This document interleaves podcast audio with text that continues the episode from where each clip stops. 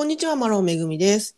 こんにちは、松本律子です。はい、こちらの録音はハワイ時間の10月29日金曜日の夕方5時頃に行っています。今週起きたハワイのニュースを5つダイジェストでお届けするハワイウィークリーニュース。情報元はハワイのニュースチャンネルや新聞を参考にしています。ということで、早速10月第5週のニュース行ってみましょう。はい。まず1つ目。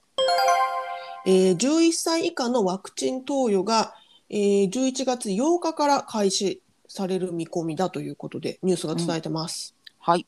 ついに子供をね、あの今までは12歳以上しか打てなかったんですが、それが、えー5月から、えーごめんなさい、5歳から11歳までの子供を対象とした、えー COVID-19 のワクチンについて、ファイザー社が現在 FDA に、えー審査を申請して、現在、あの、認可待ち状態なんですが、このハワイ州知事のイゲ知事は、11月初頭には認可が下りることを予測しているとニュースに語りました。うん。もう知事によりますと FDA に FDA による認可はおそらく11月2日から4日の間には降りるだろうということで、なのですでにハワイ州政府は子どもへのワクチン接種のシミュレーションをもうすだあのすでにスタートしてるんですって。ね。でもうまあ降りたらすぐに始めるってことだよね。そそういうことです。なので、まあ、例えば仮に11月2日から4日の間に降りるんだとしたら、もうこういうルートで配布して、ここで接種してみたいなことをシミュレーションしていると。で、実際に子どもたちにワクチン投与ができるのは11月8日からになる見込みだで動いているということなんですって。うん。で、ファイザーの子ども向けワクチン、最初のハワイへの出荷量は、えー約4万本を予定していると。で、これはハワイしハワイ州全体の5歳から11歳の子どものうち約3分の1に当たるんですって。だからかなりの量が最初に来るということですね。そうですね。うん、で、えーと、ハワイ州政府は子どもへのワクチン接種会場というのを州内に150箇所以上設置する予定だと。で、そのうち、まあ、150箇所のうち100以上の接種会場は学校になるだろうということなんですって。なので、まあ、自分が通ってる学校で打てる、もしくは近所の学校まで行くみたいな、そういうことになるんですかね。ね。なんかあの、うんいわゆるフルショットみたいな感じですかね。うんうんうんイメージ的には。多分ね、そうなんでしょうインフルエンザのね。うんまた、イギ知事は、その子どもへのワクチン接種は必ず書面での保護者の承あの承認があることが必須になる。もうここは、あの絶対に、えー保護者の承認なしではやりませんよということは明言されてまして、これまでインフルエンザワクチンなどで行ってきたのと同様に、子どもへのワクチン接種は保護者からの同意を書面で得ている子どものみに行いますというふうにコメントしてます。なるほどね。うん、で、まあ、ここね、あのー結構その子どもへのワクチンどうするか問題っていうのがあるじゃないですか。はい。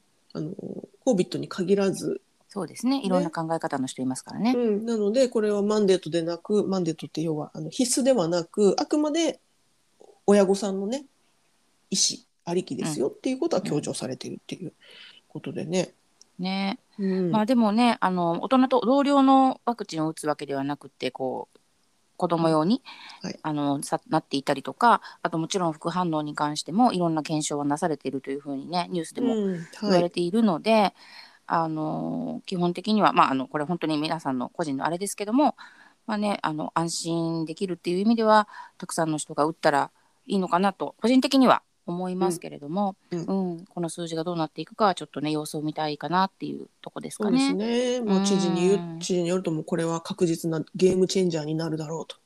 ゲームチェンジジャーいつつまり状況を変えるっていうね。そうですねキーになるって大きな、うんうん変えるこの転換点になるでしょうということですね。そうですね今確かにそのハワイは、まあ、前から言ってますけどもその打てる人年齢今の12歳以上でいうともう本当9割以上の方が打っているというふうに言われていてワクチンを。はい。でその今まで打てなかった子どもたちっていう年齢が打てるようになる可能になるということで、そのパーセンテージがまたガンと変わるだろうと言われているので、うん。うん、それによってねやっぱりこうさらに安全にそしてさらに自由になっていく可能性が高いんじゃないかっていうのが、まあ、あの大方の見方なので、うん。もう本当にこれはねあの個人のあれはありますけれども、うん。まあ、あのコロナと戦っていく上でうん。すごく大きな転換期なんだろうなと私も感じますね。ね、あとこの政府のあの動きが早いのはすごくいいなと思いました。そうですね。ハワイは結構あの、お大人のというかあの普通のワクチンもまあまあ早い週あの50週の中ではまあまあ早いあのスタートだったと思うんですけども今回もすごく準備がね、早いのはいいことですよね。ね、すごく慣れてる感じがあってね。うんねまあ、ちっちゃい島だからっていうのもあるのかもしれないですあの統率しやすいっていうのもあるかもしれないですけど、うんでもねやっぱり、あのー何せ初動が遅いのはととてもよろしくないと思うので、うん、うん、頑張ってる感がありますよね。ね、うん、そう思いますね。うんみんなが一致団結してやってるなっていう。ハワイね、うん本当にすごいと私思ってて今もちょうどちょっとワイキキ歩いてたんですけど、はいワイキキですらやっぱりねあの外マスクしてる人まだ多いんですよ。うんうんうん。なんだかんだ言いますけど多いし、なんかちゃんとしてるぞって 思ってます、うん嬉しいなって思ってますけどね。うん。はい、ということでこちらが一つ目のニュースでした。はい、次二つ目のニュース参ります。えー知事の方針に反しはハワイ島あごめんなさい。知事の方針に反しオアフ島ではえー大規模イベントなど規制を大幅に解除するということで市長が発表しました。うんえーちょっと説明しますと、ホノルル市長のブランジャルディ市長は、今週水曜日に行った会見で、オアフ島では11月1日水曜日より大規模なイベント、まあ、こちら大規模なイベントっていうのは、つまりあのコンサートとかスポーツと、スポーツの観戦とかそういった管理された商業的なイベントなども含むものですね。うんこういった大規模なイベントへの制限を大幅に緩和するというふうに、まあ、市長が発表しましたよと。で一方でこの、えー緩和に対してデイビッド・イゲハワイ州知事はこのホノルル市の判断には合意はしませんとしていませんよというふうに明言されてますが一方でだからといって止めることもありませんという曖昧なコメントを残している状態なんですって。ねなんかすごい、アメリカっぽくない感じですけどねそうなんですよ こので曖昧さが。そうなんです、そうなんです。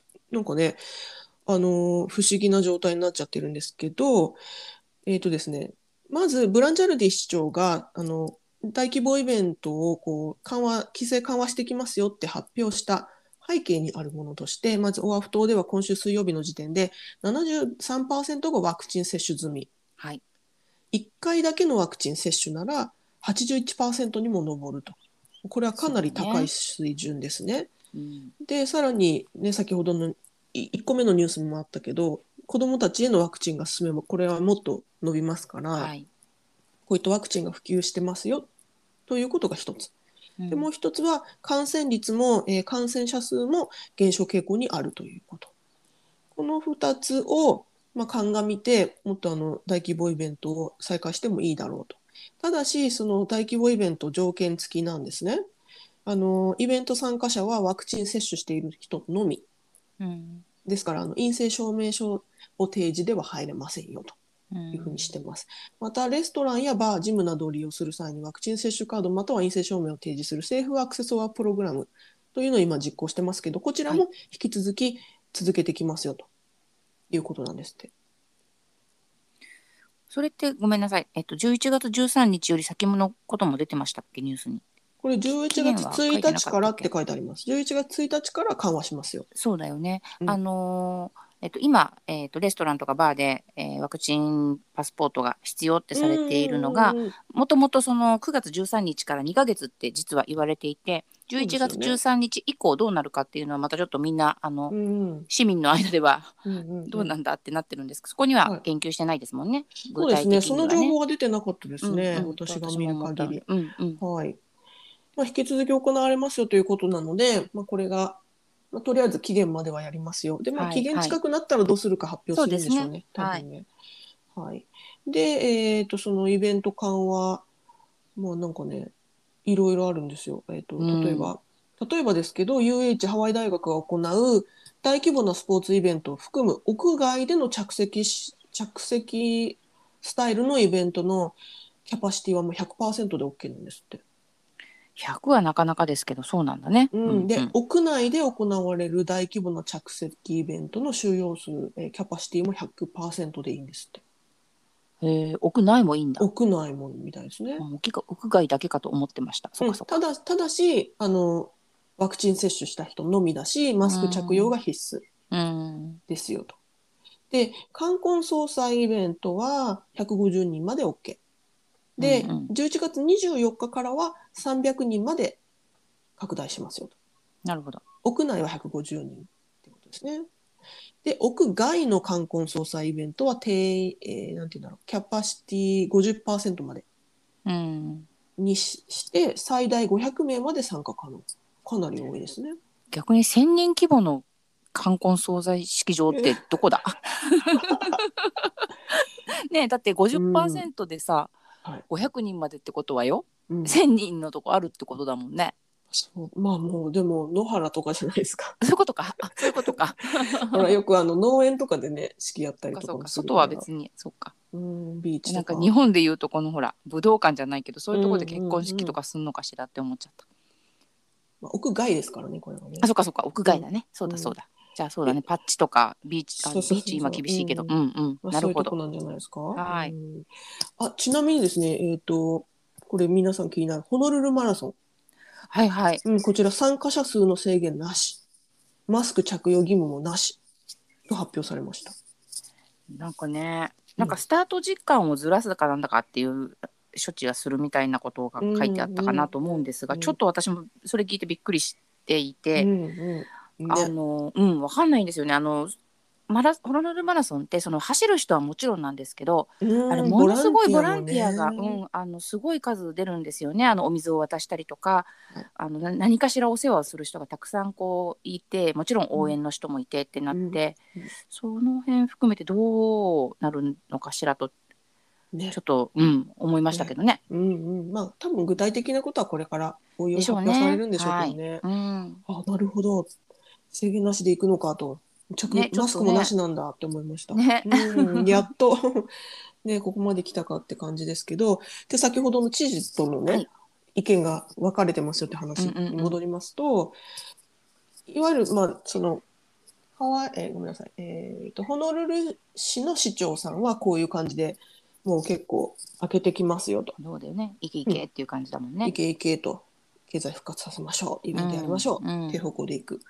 で、知事の承認なく、カウンティ、いわゆるその郡というか、まあ、郡レベル、えーとうんうん。いいわゆるエリアっち、なんだっけな。はい。まあ島というかエリアというか、はい。うん。が、その、知事の承認なくパンデミックの規制を変更することは初めてなんですって。あの、2020年に COVID の、COVID-19 のパンデミックがスタートして以来初めてのことなんですって。うん。で、ブランジャルディ・ホノルル市長は、あの、私たちの状態はパンデミックから風土病に移行しているとコメントしてまして、私たちの意思決定は全てデータに基づいているので、大丈夫です、安全ですっていうことをすごく強調されてます。ね。まあ本当に数字だけ見てるとよくわかんないんですけどあの新規のいわゆる感染っていう数字は実は減ってはいるけど、うん。今日も150人超えてたりしてるんですよ。だからね、ね、いわゆるそれがもう10になりました20になりましたっていう例えば今の東京みたいな明らかなとんでもない現象ではないんですけど、うん。まあ多分その専門的に見てさっき出てきたようなそういうあの病床使用率だったりとか、あとまあねあの細かい数字などを見て判断されてるんだと思うので、あのうん、いいことではあると信じたいんですけど、うん、ね、うん、ただまうん。あそこでね知事があの両手を挙げて賛成してないっていうのはまたこれちょっとね何かあるのかしらと 思ってしまわなくもない。うん。知事は結構保守的なんだよね、もまあともとが考え方ね。そうそう、井出さんはもともと保守的で、あのちょっとそこは考え方が違うんでしょうけど、うんうんね、でも実際その島にいる私たちとしてはそれが規制になるわけなので、うん、ちょっとドキドキしながら、うんねね、なかなかこれ落ち着かないなっていう感じですご。めんなさい、今くしゃみ出ちゃいました。あ Bless you。はい、申し訳ありません。はい。ということで、こちらが2つ目のニュースでした。はい、はい。では次、3つ目のニュース参ります。はい。えーノースショアのビーチでの商業活動禁止を検討中ということで、このルーね、市会でねも来た、か。そうなんですよ。少し前にね、これ、2週前ぐらいだったかな。オアフ島東海岸の人気のビーチ、ワイマナロでウェディングやツアーといった商業活動を禁止にする法案の検討が進められているようですよっていうふうに、こちらでお伝えしましたが、はい、同じホノルル市議会の議題の中にワイマナロだけでなく、ノースショアも含まれているということなんですって。ね、うんでもまだでどちらも決定じゃないんですよね。議題に上がってるんですよね。そうです、そうです。審議中ということですね。で、この審議中の法案34、こちらにはですね、このノースノースショアのサンセットポイントからカイヤカポイントまでの海岸線でプロの撮影を除く商業活動を禁止するという内容が含まれてるんですって。プロの撮影っていわゆる映画とかドラマとかのロケとかあと雑誌の撮影とかそういうことですよねテレビとかね。うんまあ非常に微妙ですけどね。うん多な分ねだってあのウェディングとかでもあ俺はプロだって言って撮ってる人はねいらっしゃるでしょうからね。ね多分まあそういうことじゃないんだろうなと思うんですけど、うん。まあ一応その、うん。ニュースに書いてあるのはプロの撮影を除く商業活動を禁止する。ということなんです。でね、このエリアでいうと、カイアカポイントっていうのはハレイワの南の端の方なんですね。で、サンセットポイントはいわゆるもうあのサンセットビーチのあの、ね、サーフィンで有名な、まあ、割うとノーショアでいうと、ちょっと北の方じゃないあのですか。うんうんだからかなり広域なんですよ。もうほぼほぼうん全部ですよね。あのそうです。ノーショアの今ほとんどがもう、まあ、いわゆるそのサーフィンとかなんかしに行こうと思うところなんかは全部ここに含まれちゃうからもしこの法案が通ってしまったらもうサーフツアーとか、えーダイビングツアーとかそういうのは一切できなくなってしまうということですね。ね。そうだからそのうん。ウェディングの撮影っていうね、とかそういうワイマナロで一番メインにやっていたものプラスそうノースショアはやっぱりそのサーフィンのツアーオプショナルツアーでこうサーフィンを教えるレッスンみたいなのがすごくたくさんあるし、それがまあね本当にメインアクティビティの一つでもあるので、はい。一気にそこがもしできなくなるってなるとうん。非常に困る人が、ね多い気が本当に私もそう思うんですよ。でニュースでもねそのハレイワでサーフレッスンを行っているキャロルさんという方がコメント出してまして、うんノーショアのサーフスクールのほとんどはノーショアに住むローカルが運営してますと。うんでこの法案が通ればそれらのサーフスクールは全て閉鎖されるからかなり大きな打撃になってしまいますよというふうにして言ってるんですね。ねで、まあ、そもそもこの、えー、となんでそんな禁止しなきゃいけないのっていうとやっぱりその旅行者が、えーそういったツアーだったりレッスンに参加して、えーたくさんの人が、えービーチを占領することで、えー地元の人たちが、えーなんかビーチを楽しめなくなる。プラス、まあ、渋滞が引き起こります。まあ、要はその道もね、そのノーショアって狭いし、はいはい一本しかないから、あの、地元の人たちのライフラインを圧迫しちゃってますよっていうことで、そこを緩和したいということなんですけど、まあ、確かにそれもわかるんですが、まあ、あの、一個ね、問題があるみたいで、その公園レクリエーション局というところが、あの、ビーチでのえーそういった商業活動に対してパーミッションいわゆる免許っていうかうん許可っていうか、うん許可ね。ライセンスをね、はいを発行してるわけなんですね。うん。ですのでそのパーミッションを持ってる、えー、とツアー会社なり、ね、レッスン会社なりがあのビジネスを行ってるわけなんだけれども、はい。本来はこのパーミッションっていうのは一人のインストラクターに対して一つの許可が発行されるものなんですって。うんうん。だからインストラクターごとに発行しなきゃいけないものなんだけれども、実際には一つの許可に対してもうサーフスクール全体をカバーしちゃっていると。状況になっていると、うんうん要はそこら辺もなあなあであの1個パーミッションが出たらもう例えばじゃあインストラクター10人抱えてるスクールがやっちゃったらもうえらいことになるそういうことですね。ですからその政府側というかまあ州側がそこを全く把握できてない状態になっちゃってるのがもう問題だと。まあ、ここをクリアにすることはもちろん大事なんだけれども、まあ、だけど全面的に禁止しちゃっていいのかっていう問題がね、先ほどのそのキャロルさん。ぱり商業活動を禁止したところで旅行者が来ることは止められないから、結局は道路は渋滞するし、地元住民が困るのは変わらない。ただ地元の職がなくなるだけですよね、と。いうふうにキャロルさんはおっしゃってて、要は地元の人たちはそのそういったツアーとかレッスンに依存しているビジネスの人が多い。大半なわけで、いや本ね。当その通りだと思いますよね。だから、うん。もちろんそのあの絶対的に悪いとかいいとかっていうものではないと思いますがうん。ちょっと今の法案だけ聞くと、うん。その地元でねあのサーフィンとかをビジネスにしてる人にとってはいいこと何もないじゃんっていう自分たちの仕事なくなるけど別に渋滞も減らないし、うん。逆にねかえってそうやって個人個人で車でバンバン来ちゃう方がもっとうん。もしかしたらもっと混雑しちゃうかもしれなくて、どうせだったらちゃんと統制されたプロのしかもローカルのちゃんとこう思ってる人たちが率先してそこをリードして、そうじゃない人たちにエデュケーションしていくっていう方が本当はねそうなんですよいい気がしますけどねう。ん、だからなんかねこの一律に全部禁止っていうのはうん私は私は個人的にはなんかあまりいい策だとは思わないんですけどもね。ね、私も本当に個人的にはそう思うんです。ただわかんないですけどもいろいろそういうことをやろうと思ったりまうんあそういうパーミッションでね統制しようと思ったりいろんなことをするものの、その抜け道というかそういうのがあった時に、うん。結局のところ誰もあの制御できない。うん。みんなこう、まあ、言ってしまえば抜けてずるしちゃう人とかがたくさんいるっていうのをうん。考えてもうごめんけどじゅぜ1か100あ0か100かなんだよみたいなことになっちゃうのかなってそういう判断なのかなっても思いそれはそれでなんかこう悲しいというか感じがします。もうな前からも言ってますけどそのカイルアビーチがもう完全に商業者がね、もう本当一歩たりとも近づけないようになってしまったのってやっぱりそういうところがあるわけですよね。昔はみんなでルール守ればいいよねって言ってたんだけど守らない人があまりに多かったのでもう全面的にガードします。もしかしてね、ハレイワの方がそんな状況とは思わないですけど、うんうん。その議題が上がってるのは、ね、亀を見に来るツアーとかね。あのねビーチのとこは確かにねあのいつも渋滞しちゃうしみんな道路を渡っこう歩いて渡って渋滞しちゃうしあのパーキングもパーキングじゃないところに車突っ込んで結構あの迷惑かけたりしてる感はありますからねありま。すからね難しい問題ですけどね難しいですね。もう本当に難しいその観光業と地元を守るっていうツーリズムとこうんねローカリズムみたいなところってずっとねうんなくならない問題ですけどね。ね、こちらまだあの審議中ということなのであの結果が分かり次第こちらのニュースでまたお伝えしたいと思います。はい。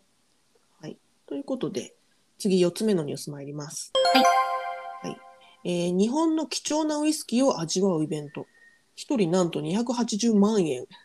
万円すごいな。うんこれ世界最古のジャパニーズウイスキーを味わうのにあなたはならいくら払いますか？っていうニュースのタイトルなんですけど。280万円ですよ。はいこれねちょっとえ私も桁が違うと思ってちょっと4度見ぐらいしちゃったんですけどしますよね。あのそう私もいつもその高額のドルを、はいあの日本円にするときすごいあれあれれって数えるんですが私もこれすごい数えちゃった。ですよね。これはちょっと想像を超えた高さでした、私にとって。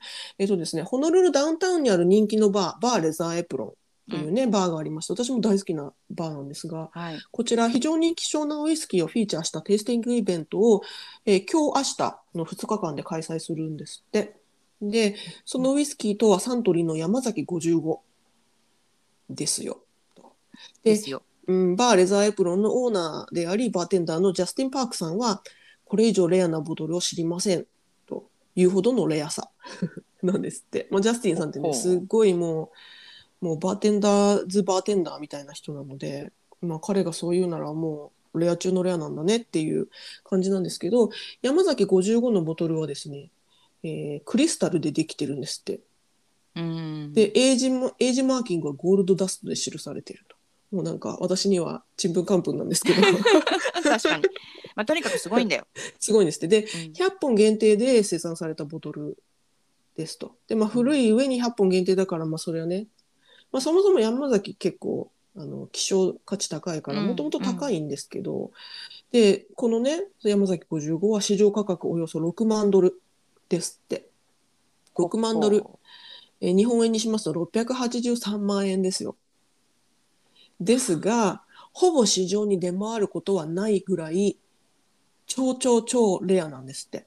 うんで、ジャスティンさんがオークションで最後に見た時には、78万ドルまで価格が上がってたんですって。どんどん上がるのね。なそう、78万ドルってもう8900万円なんですよ。家買えるんですよ、ね。買える買える。もう 本当に。これって思っちゃうんですけど、まあ、まあそんなボトルが存在するんですよと。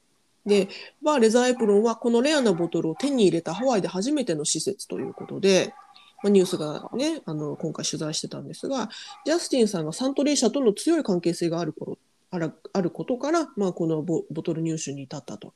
でもそれはとても名誉なことだというふうにジャスティンさん語ってまして、まあ、うちのバーがニュースできたということだけでなく、ハワイ全体にとってすごく意味のあることだと思いますというふうにおっしゃってまして、まあ、サントリーはこのボトルを他の人に1億円で売ることもできたんだけど、まあ、それをしませんでしたよねと。つまり彼らはこのボトルを人々にテイスティングし物語をシェアする機会をくれたんですというふうに語ってましてあなるほどなと。なるほど。だけど1億円とかも言われると ちょっと。もうだから芸術作品だよね。そういうことだよね。同じだともう思いますね。値段なんて合ってないようなものなんだね、うん。きっとね。うん。うんでそのねテイスティングイベントなんですが本日金曜日と明日土曜日に開催されましてパーエレザイプロの姉妹レストランでカカアコにあるバーマゼにて行われると。こちらねあのクリス梶岡さんでしたっけ？確かシェフが。そうだったと思うんだけど。うん違ったかな？違ったらごめんなさい。でど、ああのそのイベンントでは、うんあの食事も振る舞われるということだそうです。ト、うんうんうんうん、で、あのこのね超レアな山崎55のボトルのウイスキーも振る舞われるんだけどこのボトル自体は25オンス入りなんですって。でイベントはうんうん25席分だから、つまり1人1オンス飲めますよと。ほでちなみにチケットは1人2万5000ドル約280万円だそうですと。でその料金のうち、えー5000ドルはチャリティーに寄付されるということうね、はい1オンスってだって29ミリとかだよね。で。うんもうクイってクイもうってちっちゃいよ、うん、少しだよ、もう本多分ね当。ねえあーでもなんかもうある意味本当粋なねうん粋としか言いようのないうんイベントですな。うんうん。いやね、行ける方はぜひ楽しんでいただきたいなと本当で思いますすけれね。どもね。なんか、うん、あの、うん堪能していただき、物語をシェアしていただきたい。うん。うん。でもなんかそのハワイのね、そのバーにこういうふうにね、その世界的に希少なボトルを卸してくれるサントリーさん粋だなって思いました。そうそう、サントリーさん粋だよね。うんやっぱり、まあ、もともとね、あの、ココネクションというか、あったんでしょうけど、うんやっぱりこう、なんか嬉しいですね。ねえ、う、うんん嬉しいなと思っちゃいました。はい。はい。ということで、こちらが4つ目のニュースで、次、えー、5つ目のニュース、最後のニュース参ります。えー、金尾編に大型量販店のターゲットがオープン予定だそうです。はい。みんな大好きターゲット。みんな本当大好き。うん、私も大好きです。で、オアフ島でね、これが5店舗目となる新店舗。こちらはオアフ島東海岸の、えー、金尾ヘ地区にオープン予定であるというふうにターゲット社が発表しました。はい。